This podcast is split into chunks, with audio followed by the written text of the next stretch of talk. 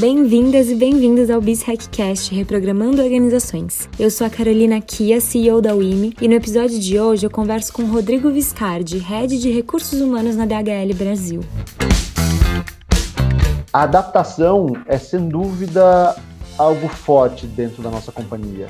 É, uma das nossas fortalezas, quando a gente discute cultura dentro da DHL, lógico que a gente tem um chapéu único. Então tem aqui o que, que funciona bem para a companhia no mundo todo. Mas dá para dizer que funciona melhor para a companhia no mundo todo é perceber que dentro de cada operação, dentro de cada site, eu me adapto de tal forma para que eu seja uma extensão do meu cliente.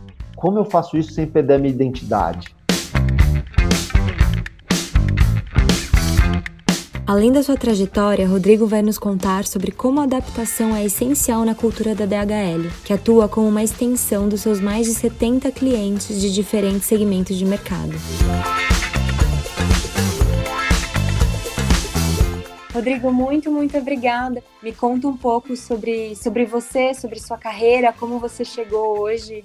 Legal. Eu sou o filho mais velho de três irmãos. Meu pai é eletricista, minha mãe é policial civil, meu irmão hum, do meio, eu sou mais velho, meu irmão do meio é um engenheiro, minha irmã mais nova é publicitária, e eu sou advogado. Durante a, a minha faculdade encontrei coisas ótimas, fantásticas e coisas não tão boas que acabaram me afastando um pouco da profissão de advogado. Então, de maneira geral, uma coisa que sempre me brilhou os olhos é, é, poder ter uma noção clara do todo, poder fazer defesa de pessoas, defesa de situações, poder argumentar. A capacidade de argumentação aumenta bastante quando você faz esse curso especificamente. Por outro lado, lidar com o poder público no Brasil é, é bastante difícil. É, e isso, sem dúvida, me afastou desse meio jurídico. Eu até tive no começo da minha carreira um escritório com mais alguns amigos, até que nós todos trabalhávamos e a gente teve que tomar a decisão de seguimos com o escritório ou seguimos com a empresa e todos seguimos com as empresas, mas foi uma experiência bastante agradável. O, começo da minha história profissional, ela passa por esse empurrão inicial do direito. Eu fui fazer estágio numa empresa que tinha processo trabalhista, era uma empresa metalúrgica que se chama TRW, hoje ela foi comprada pela Saks. E fazendo essa, esse estágio, chegaram para mim um dia e falaram assim: ó, aqui estão os processos trabalhistas de uma unidade que ficava em Diadema e você agora é o responsável por esse processo, só que não vai ser aqui, no jurídico, vai ser lá no RH dessa empresa. E foi assim, eu fui para essa, essa unidade no dia seguinte e eu já tinha algum contato com o gerente de RH na época e ele me convidou para ficar em recursos humanos. E na hora eu falei, não, não vou ficar em recursos humanos, estou fazendo direito, quero ser advogado, juiz, promotor, alguma coisa assim, não faz sentido nenhum ficar aqui. Mas eu não tinha muito o que fazer, né? Eu tinha que procurar um emprego depois disso. Eu precisava trabalhar para pagar minha faculdade. Só que algumas coisas me, me, conquistaram muito rapidamente, e uma delas foi a oportunidade de fazer negociação sindical. No começo eu era o secretário, e aí eu sentava junto com o meu gestor na época, e ele falava as coisas, e eu tomava nota, fazia ata, mas ao longo do tempo essa foi a experiência que mais me trouxe valor em termos de carreira. Assim, a minha formação inicial, ela, ela em recursos humanos, ela vem da área sindical, fiz pós-graduação nisso depois. E, no fundo, depois tudo de recursos humanos me conquistou, e, e lidar com pessoas, lidar com gestão de gestores é algo que, que para mim é bastante interessante. E essa foi minha entrada na função de recursos humanos. Eu fiquei oito anos na TRW, saí de lá como coordenador de recursos humanos, e fui para a Unilever. A minha transição para a Unilever ela teve uma série de transições simultâneas. Então, ao mesmo tempo que eu mudei de empresa pela primeira vez na minha vida, eu saí da casa dos meus pais, vim morar aqui no interior de São Paulo. Eu ficava na, na planta da Unilever que fica aqui em Vinhedo. Então, foi um mundo muito novo. Eu fiquei lá quase três anos. Vivi um tempo de, de ajustes, de, de condição uh, de local de trabalho que era muito diferente do que eu tinha. Enfim, foi um período bastante produtivo, bastante intenso para mim. E depois, três anos que eu estava na Unilever, eu tinha um combinado quando eu vim para cá, que era voltar para São Paulo entre dois a três anos. E meu gestor, na época, quando chegou no final desse combinado, ele falou que achava melhor isso não acontecer, que eu deveria ficar aqui pelo interior, só que eu tinha um problema, porque eu tinha prometido casamento para minha namorada, que ficava em São Paulo. E aí, puxa, a gente vai casar e morar à distância não, não é algo que a gente queira fazer. E nisso, a primeira entrevista que eu fiz quando na DHL deu muito certo. Logo de cara, eu me apaixonei pela empresa, apaixonei pelo modo que a gente faz as coisas aqui e aceitei o convite, voltei para São Paulo, me casei. Hoje eu sou uh, esposo, marido da Sabrina. Então, a mudança deu certo também nesse sentido. Comecei na DHL em 2010 como supervisor de recursos humanos e uma carreira linda aqui uh, o meu escopo aumentou dentro do que a gente chama aqui de HR Field, HR Operation, que é cuidar dos nossos sites, cuidar das operações que a gente tem. E em junho de 2017, eu aceitei o convite para sair dessa, dessas posições de HR Operation e vir para a posição de talentos, para ser o diretor de talentos da companhia para o Brasil todo. Dois anos depois, eu fui convidado para assumir a posição de head de recursos humanos para a companhia aqui no Brasil e é onde eu estou nesse último ano já quase, né? Então tem, tem uma história muito, muito bonita uh, dentro da DHL, mas tem toda uma carreira com, com mudanças interessantes aí ao longo desse período. Legal. Queria saber de todos esses momentos que você precisou se adaptar, qual foi o momento que você lembra, a história que você lembra que você mais precisou aprender algo novo e de uma forma rápida? Tem, tem uma mudança que foi muito marcante para mim. A minha primeira mudança de trabalho foi quando eu saí da TRW e fui para a Unilever. São duas companhias opostas em termos comportamentais. Enquanto dentro da indústria automotiva você tem hard skills muito mais sobressaltados, eles são muito mais bem analisados, bem cuidados. Quando eu mudei para a Unilever, os soft skills eles falavam muito mais alto. Então, a capacidade de relacionamento, a capacidade de interlocução, entender o meio no qual você estava inserido fazia muito mais diferença do que fazia no meu trabalho anterior. Se, se crescimento tivesse dor, tem dor, né? Mas talvez seja o momento que eu mais sofri na minha carreira. Então, num espaço de seis meses, o que para mim na época foi muito rápido, é, eu tive que mudar completamente. Senão, eu não teria continuado na Unilever. Assim, eu cheguei ao ponto, inclusive, de na minha primeira avaliação de ser muito mal avaliado, porque as competências pelas quais eu fui contratado não casavam com as competências necessárias para eu uh, desempenhar, desempenhar a função que eu tinha que desempenhar. E em mais seis meses, essa mudança estava feita. Meu primeiro ciclo completo de avaliação foi super positivo, mas que teve aí, quando eu me dei conta do que estava dando errado, Uh, eu, eu, consegui mudar coisas muito profundas na minha formação como profissional, como pessoa, num espaço relativamente curto de tempo, e isso fez com que, com que essa mudança desse certo. Para você ter uma ideia do que eu estou falando de maneira mais objetiva, na companhia que eu entrei, que era a Unilever, as reuniões normalmente elas, elas eram feitas de alinhamentos, elas eram feitas para que a gente só afinasse produtos finais e não para discussões, ou pelo menos a maioria das, das, reuniões não eram de discussões. Enquanto na TRW, até para uma desorganização frente a esse novo mundo, era uma desorganização que se aplicava àquele caso, eu, eu ficava na produção, é, o mundo era muito mais dinâmico do ponto de vista do que a gente vai fazer amanhã, do que na Unilever com planejamento muito mais a médio, longo prazo. Então, os skills necessários eram diferentes, e, poxa, eu cansei de apanhar em reunião dentro do Unilever quando eu trazia assuntos novos para uma reunião que não eram alinhados antes. É, e nesses, nesses momentos de, de apanhar tanto, é que eu aprendi que aquele mundo fazia mais sentido, porque eu queria de futuro. Então, é, essa mudança ela foi muito positiva para mim, trouxe efeitos super positivos. As duas me ensinaram muito, tanto o TRW quanto o Unilever me ensinaram demais, mas foram complementares.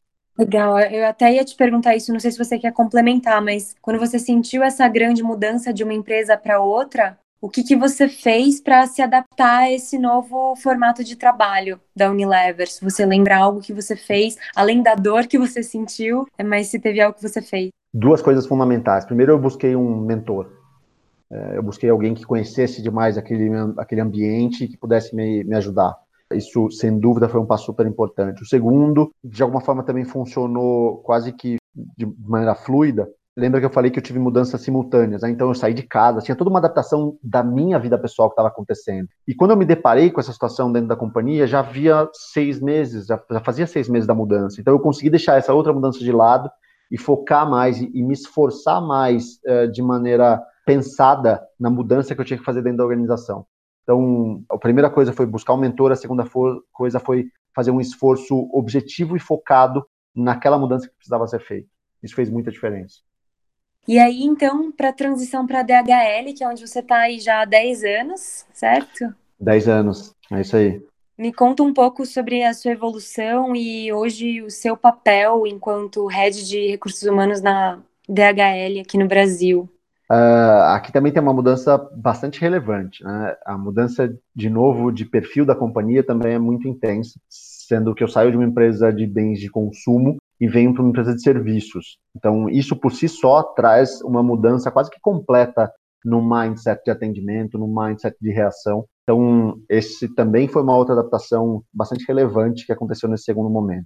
Pensando em papel, eu, eu falo bastante com o meu time que é lógico que você tem dezenas de caminhos para evoluir dentro de uma companhia, mas eu não canso de me orgulhar do meu caminho. Então, eu consegui fazer movimentos dentro da companhia que me permitisse conhecer muito bem tudo o que acontece aqui, a maneira pela qual a gente tem sucessos e insucessos, que me permitiram, passando por operações, passando por uma área funcional depois que foi área de talentos, chegar hoje, sentar na cadeira de rede de recursos humanos, tendo uma visão muito completa do todo.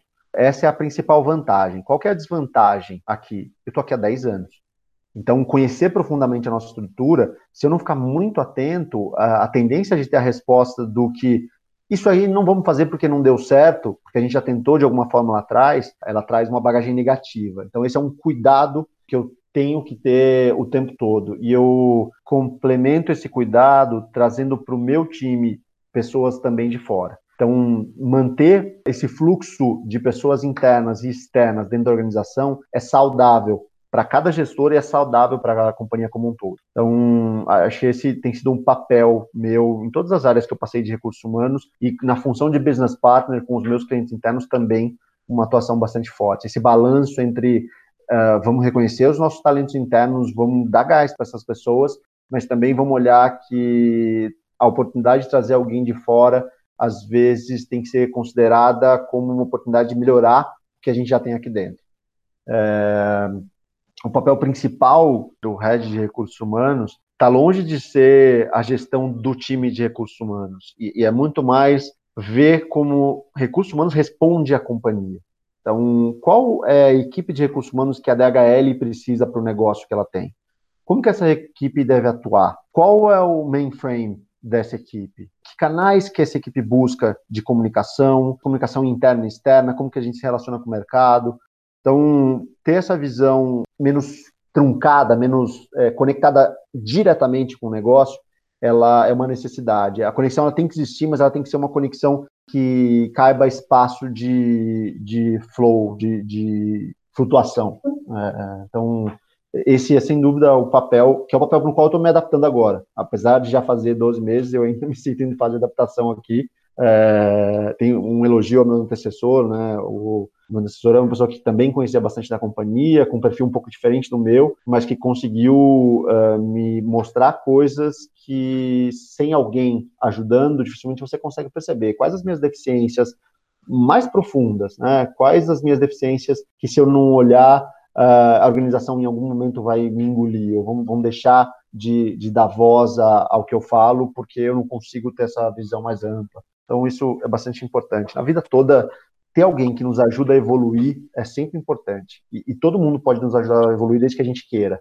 Observar as fortalezas de cada um e, e adquirir isso para você. Mesmo que você não aplique, você saiba que isso existe, que é um caminho também possível, acho que tem sido uma, uma tônica da minha carreira que eu consegui aplicar bastante, bastante bem. Legal ver essa sua trajetória, a presença de sempre alguém como mentor, em que você se inspira, em quem você se apoia. E eu acho que interessante também ver as, o seu início como alguém que começou olhando a operação, que é o coração uhum. ali do negócio, e hoje você tem essa visão mais holística, né, mais sistemática da organização como um todo. E eu vi que a DHL tem o selo de melhores empresas para se trabalhar aqui no Brasil. E eu queria saber como que foi para você receber esse selo e se você tem alguma história ou algum fator que foi decisivo ou muito importante para essa conquista. A, conquista é bastante recente, até o ano passado a gente certificava, inclusive o selo desse ano 2020, ele ainda é o do ano passado, que a gente conseguiu uh, através de uma outra certificadora. E aí, quando eu assumi a cadeira em, em, junho do ano passado, uma das primeiras discussões que a gente fez é: poxa, faz sentido a gente continuar com a certificação atual? A certificadora que era anterior ao Great Place to Work, que é o atual, ela tinha um viés muito mais processual. Então, quais os processos e procedimentos e políticas que a companhia tem e como que elas são aplicadas, se elas são aplicadas, da onde que vocês trazem boas práticas, ela tinha uma certificação voltada para isso. O Great Place to Work, não, ele tem também isso, mas ele olha qual a resposta que isso traz para o meu funcionário. É, esse passo adicional, ele foi de suma importância para eu tomar a decisão de que a gente iria para essa certificação do Great Place to Work. A gente tomou essa decisão no, em março desse ano. E quando a gente tomou a decisão, eu tive duas surpresas. Primeiro, quando eu alinhei com meu chefe, que é o responsável por Latam, e com o meu presidente aqui no Brasil, e falou: pessoal, vamos fazer essa mudança? Vamos aqui tentar se consolidar e, e assumir essa, esse certificado de Great Place to Work. E os dois, claro, vamos lá, vamos fazer, vamos juntos. E aí eu tive duas surpresas depois que eu peguei o buy-in deles. Primeiro, minha primeira surpresa foi descobrir que a certificação tinha que acontecer em até um mês depois que a gente deu o ok. Ou seja, a gente tinha um mês para fazer isso, e aí falha total minha de não perceber que o prazo era muito curto. A segunda foi quando eu descobri que na meta do meu gestor e do gestor do meu gestor, do cara que é global de RH, tinha um número de pessoas certificadas dentro da organização como selo de melhores lugares para se trabalhar, seja pelo Great Place to Work ou por outras. E eu tinha acabado de abandonar um que eu já tinha.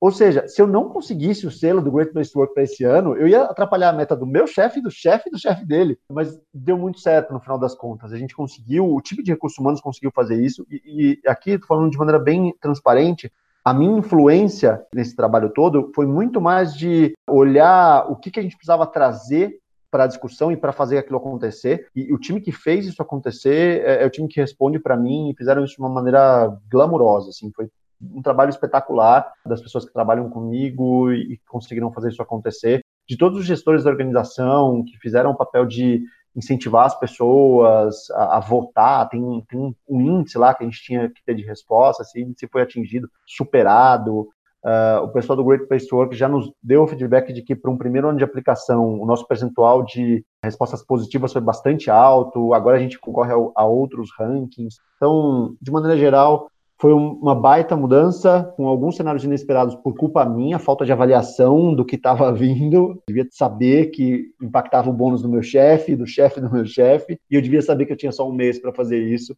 quando a gente abdicou eh, de ter a outra certificação. Mas no final deu tudo certo.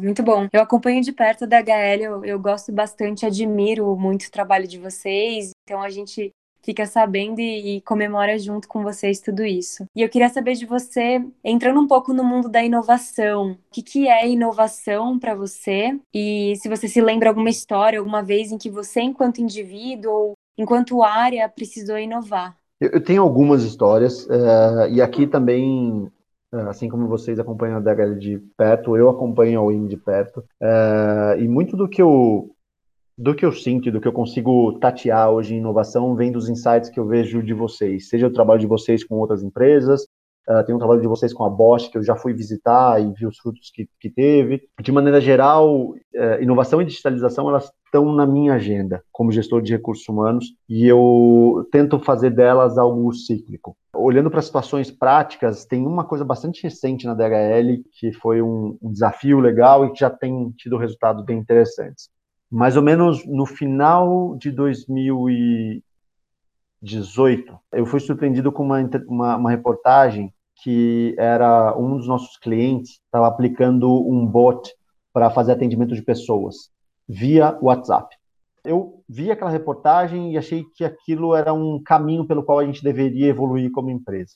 Só que eu tinha uma ideia um pouco diferente. Eu queria usar esse mesmo bot para fazer com que a nossa, a, a, nossa cultura de feedback fosse mais útil e mais frequente, que a gente tivesse uma cultura de feedback mais consolidada. Então a ideia era construir uma plataforma via WhatsApp que permitisse com que os funcionários da DHL dessem feedbacks uns para os outros e a gente conseguisse ter uma quantidade de, de massa, uma massa de dados crítica grande o suficiente para começar a fazer a melhora de cada profissional. Então, extrapolando aqui, sempre que eu fizesse uma reunião ou que eu tivesse um contato com você, você poderia me dar um feedback de como eu fui naquele contato, e com isso eu ia ter insights interessantes. Por exemplo, se eu sou um cara de finanças e, e eu faço uma reunião com um time de operações todos os dias de manhã, e eventualmente eu faço essa mesma reunião à tarde, é, e eu vejo que à tarde, quando eu fiz a reunião, a minha pontuação foi maior putz, eu tenho um insight, cara, será que eu tenho um, um perfil, uma questão de, ah, eu acordo mais tarde, fazer a reunião de manhã para mim não é bom, ou uh, essa mesma reunião com o time de operações, ela tem um feedback, com o time de RH ela tem outra, porque o meu discurso, o meu speech não casa com a necessidade de operação. Fazer esses refinamentos através de feedbacks constantes e, e, e, compilados era a ideia que eu tinha. E eu chamei esse fornecedor, a empresa chama O Motora, hoje é nosso parceiro. Uma situação interessante também é que quando eu liguei para ele, a pessoa que me atendeu falou: Ô Rodrigo, tudo bem? Eu falei: Tudo, quem está falando? Ah, é, é, o Márcio, foi o Márcio, eu liguei para o motor, é isso mesmo? É, mas tudo bem com você? A gente já se conhece. Falei, puxa, Márcio, desculpa, não lembro. Não, Rodrigo, é o Márcio, de uma empresa tal, eu trabalhei com você na Unilever. Na hora que você me ligou, apareceu o telefone aqui. Eu tinha trabalhado com ele há 10 anos atrás, e ele mudou um pouco, ele tem uma outra empresa hoje, e ele começou a fazer algumas perguntas para mim. Ele é um cara de inovação, a empresa dele é uma empresa de inovação, e ele começou a fazer algumas perguntas para mim. Ele começou a tentar entender se o que eu queria era realmente o que eu precisava. Então, o que eu queria trazer para a organização era o que eu e, a organização precisávamos. E ao final dessas conversas, depois de uns seis meses de dor também, é, a gente chegou à conclusão de que não era a mesma coisa. De que a gente deveria tomar um outro caminho e que, eventualmente, no futuro, a gente pode voltar para essa ideia inicial como algo adicional, como algo que venha a incrementar o valor da inovação que a gente tem feito. Frigir dos ovos, disso uh, surgiu a Lia, a Lia é assistente virtual de recursos humanos, ela funciona no DHL desde dezembro do ano passado e ela nesse momento está no rollout para toda a organização. Nas próximas 12 semanas a gente atinge os 12 mil funcionários que a gente tem no Brasil. É uma assistente que funciona via WhatsApp, então eu posso perguntar para ela sobre meu pagamento, sobre as minhas férias, como é que eu faço uma coisa, como é que eu faço outra. E ela tem dois caminhos de expansão. O primeiro deles é uma expansão territorial, eu quero atingir essas 12 mil pessoas nas próximas 12 semanas. E o segundo caminho é o caminho de profundidade garantindo todas as normas de segurança da informação, mas como que eu possibilito para que a LIA traga informações realmente relevantes para mim como indivíduo, e não só informações gerais da companhia? Porque as informações gerais da companhia, elas circulam já por e-mail, elas estão na, na minha intranet, mas como é que eu pergunto para a LIA exatamente qual o desconto que eu tive naquele mês? Ou como é que eu me aplico a um programa de capacitação?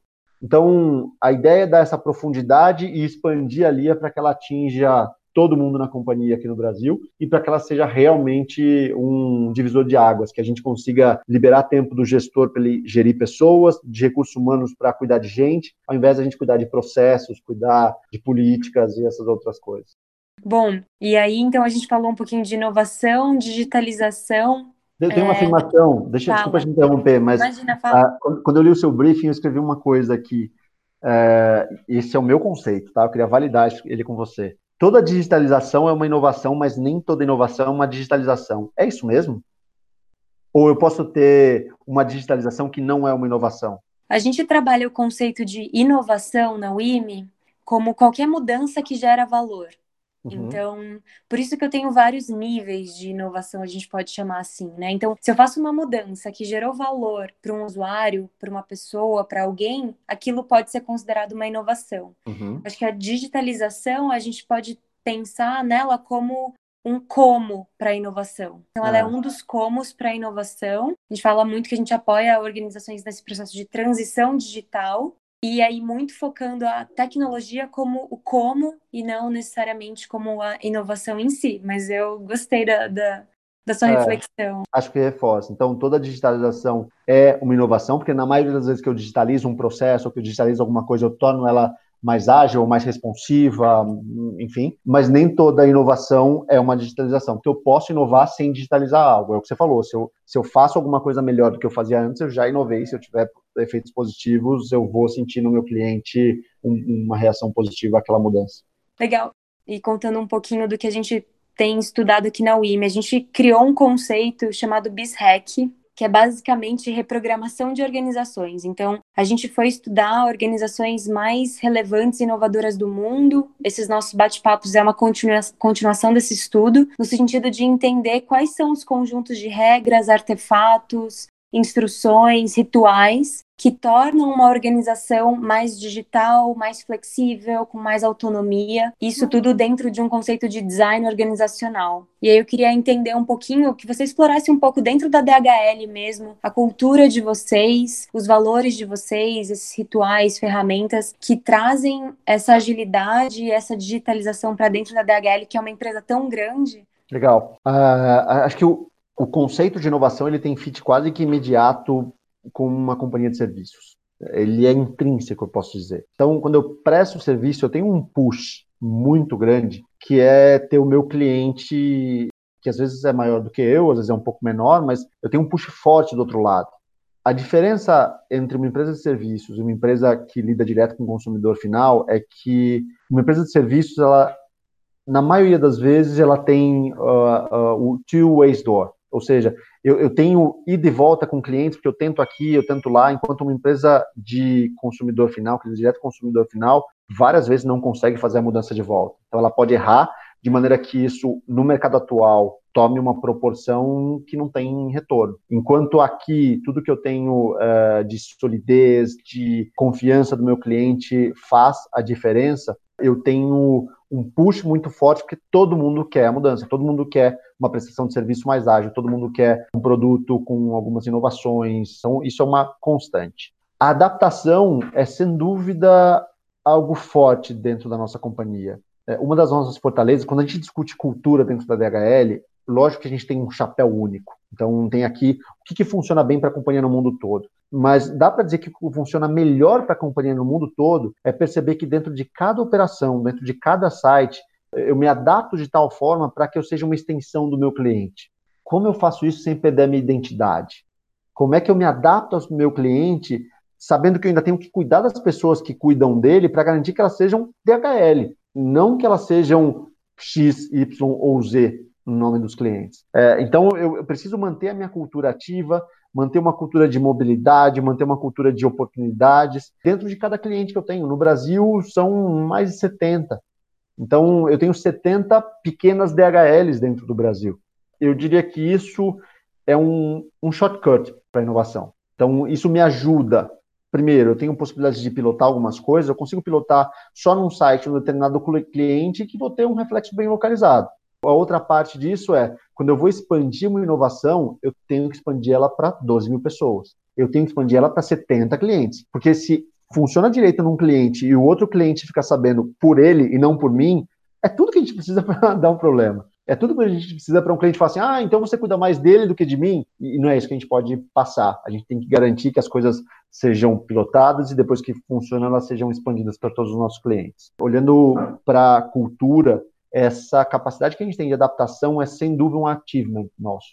É, e a gente tem que garantir que a gente traga melhoras, que a gente traga uma cultura mais ágil, mas que dentro desse mundo que a gente consiga ser ágil em cada coisa, ser ágil em cada decisão, levando em conta que os achievements que a gente tem, eles são o, as coisas que nos ajudam a chegar no futuro que a gente espera. Que as mudanças são refinamentos na maioria das vezes. A dificuldade é perceber quando que esse refinamento não é mais suficiente? Quando que eu tenho que mudar um produto ou mudar a companhia de tal forma que se eu não fizer isso, eu vou ser superado pelo meu concorrente ou por alguém que eu não sei ainda que existe. Eu consigo te dizer que a gente está nessa toada.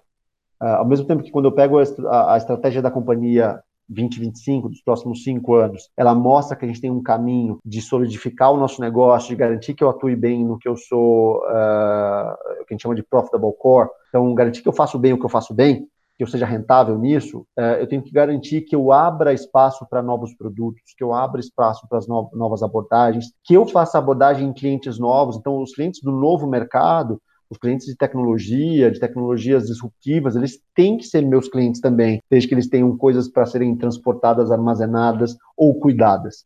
É, então, tudo isso é uma mudança constante que, na minha visão, a nossa cultura ajuda, mas ela só ajuda se eu tirar o melhor dela a todo instante. Senão, tem uma tendência de dificultar.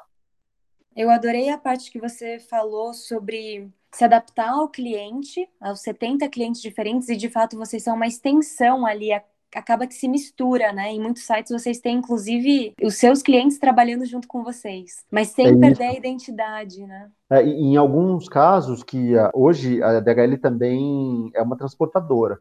Então, cada vez mais o produto transportes, ele para a gente faz parte do nosso profitable core. Quando eu falo de produtos transportes, muitas vezes eu sou o meu cliente. Então, o meu cliente contratado por uma rede de varejo vai ser entregue por mim. Eu sou a cara dele e a minha também. Como é que eu garanto uniformidade? Como é que eu garanto educação? Como é que eu garanto uma abordagem positiva para o motorista que vai fazer essa entrega? Então, tem uma dificuldade bastante grande nisso, por outro lado, tem um, um valor que é algo absurdo quando a gente recebe bons feedbacks de que a gente está fazendo muito bem um trabalho, de que a gente fez alguma coisa muito bem. Então, essa, essa constante variação ela é bastante gostosa de se viver. Muito bom. E dando um zoom agora para os nossos últimos 60 dias, qual foi o seu maior desafio, olhando para 12 mil pessoas no Brasil inteiro e tendo que se adaptar frente à crise que a gente está vivendo? São dois desafios principais. O primeiro, e aí com foco na sua resposta, que é para a organização, olhar para um fluxo constante que não pode parar, num mercado que a gente não sabe se vai parar ou não, é um desafio de todos os dias. Então, eu tenho clientes que eu controlo o fluxo de 100% da mercadoria dele. Ou seja, se um armazém nosso para, ou se uma frota nossa para por algum problema que a gente não conseguiu prever, o impacto do meu cliente é direto e às vezes é o negócio todo dele que é impactado. Então, manter o business funcionando com tudo que a gente tinha uh, de cenário em torno foi desafiador. Eu diria que a gente já consegue olhar que a gente fez bem esse papel, mas foi desafiador. Olhando para as necessidades que os meus clientes demonstraram, hoje eu, divido o meu negócio em setores: bens de consumo, tecnologia, life science, que são os farmacêuticos, retail e e-commerce, que, que, é o meu negócio do Mercado Livre. Além disso, eu tenho um automotivo, a gente agrega no meu setor automotivo, químico e energia. E você tem altos e baixos em todos esses setores. Então, enquanto eu tenho o setor de fármacos super uh, com, com, alta demanda, eu tenho o setor de retail com shoppings parados com quase zero. Como é que eu me adapto a essa realidade? Como é que eu entrego para o meu cliente de retail a redução que ele precisa, ao mesmo tempo que eu forneço para o meu cliente de consumo ou, de e-commerce ou, ou, da área farmacêutica um aumento de volume? Nem sempre estão no mesmo lugar, num site próximo que eu consigo mudar as pessoas, mas eu tenho que fazer essa, essa adaptação. Então, entender esse cenário com velocidade e ver aonde que eu precisava colocar o esforço, mesmo que seja para cima ou para baixo, mas precisava de esforço, foi algo que a gente teve que fazer com muita velocidade como companhia e acho que a gente reagiu bem. Os feedbacks dos nossos clientes já são bastante positivos nesse sentido, mas ainda não acabou. Né? Esse movimento continua e os próximos três meses são quase tão incertos quanto foram os últimos dois. A gente ainda continua nessa, nessa toada. E aí tem uma outra abordagem que para mim é fundamental, que não, não tem como deixar de lado, que é a abordagem de cada profissional. A mudança que cada profissional teve que fazer na sua vida, na sua estrutura familiar, na estrutura da sua casa, ela é tão importante para o todo quanto a mudança do todo. Entender isso, entender que, que eu tenho cenários muito diferentes. Eu tenho um cenário de um trabalhador que, apesar dele estar tá com medo, apesar dele se sentir fragilizado com a situação atual, ele tem que ir lá trabalhar porque ele tem que movimentar a caixa, ele toca na caixa, e eu tenho um outro cenário de um outro trabalhador que ele não precisa tocar na caixa, mas ele tem que trabalhar.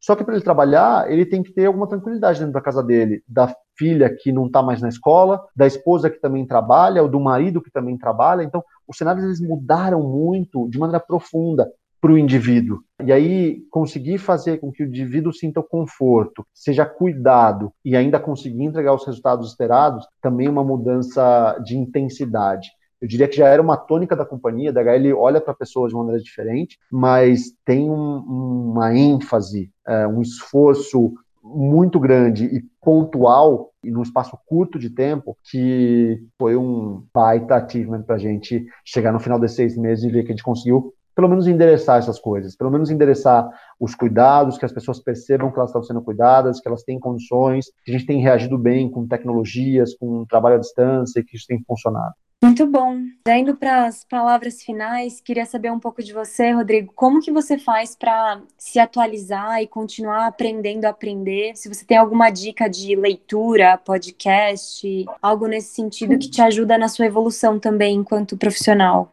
Eu tenho, e eu já dei uma resposta parecida com essa numa sessão que nós fizemos na UIMI há uns seis meses atrás.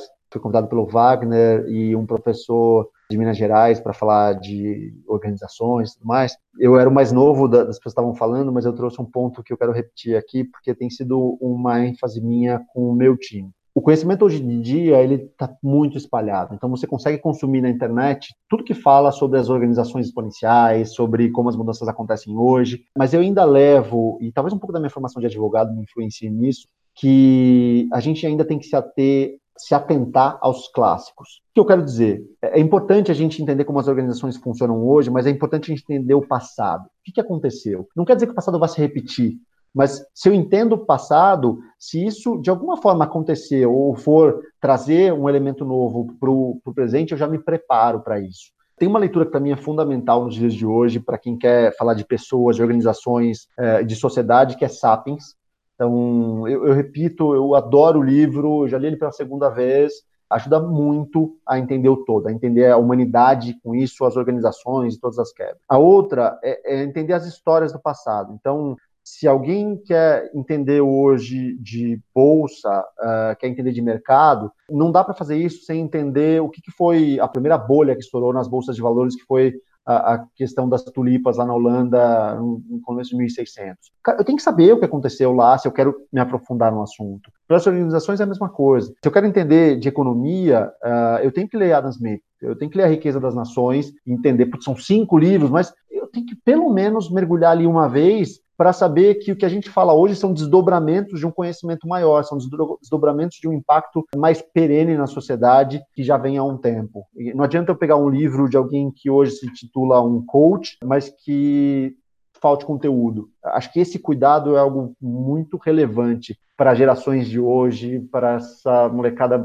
que, que anseia por mudança, que anseia por coisas mais fluidas. É, entender como as coisas chegaram até aqui é quase tão importante como entendê-las daqui para frente. Uma discussão bastante positiva que eu tenho com a minha esposa é que a gente estava falando disso outro dia. Talvez essa seja o período de, de ruptura mais desgastante que a gente está passando como, como sociedade. Porque tem uma coisa que é diferente dos outros. A gente está tentando entender esse momento enquanto ele está acontecendo.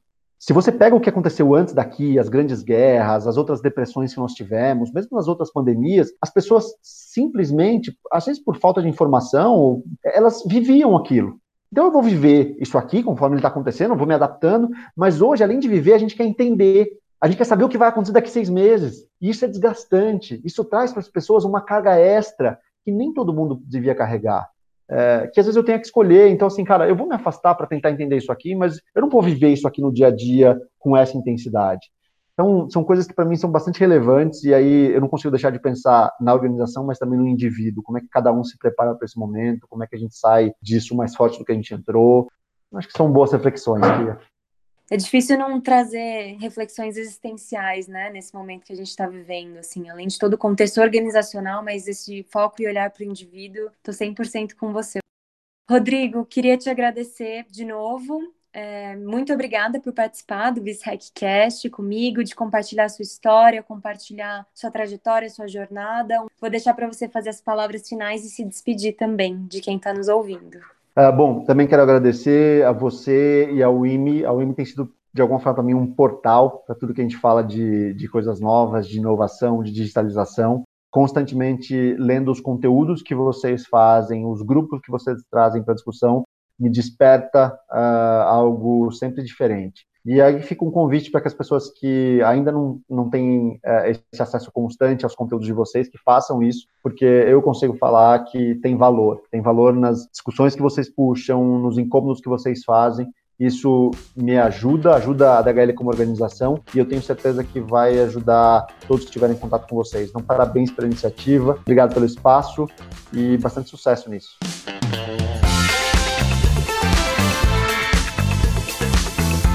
Esse foi o BSECcast, Reprogramando Organizações, uma abordagem da UIME que tem como objetivo mover organizações mecânicas na direção da digitalização. Eu sou a Carolina Kia e a edição é de Matheus Donângelo. Obrigada e até o próximo episódio.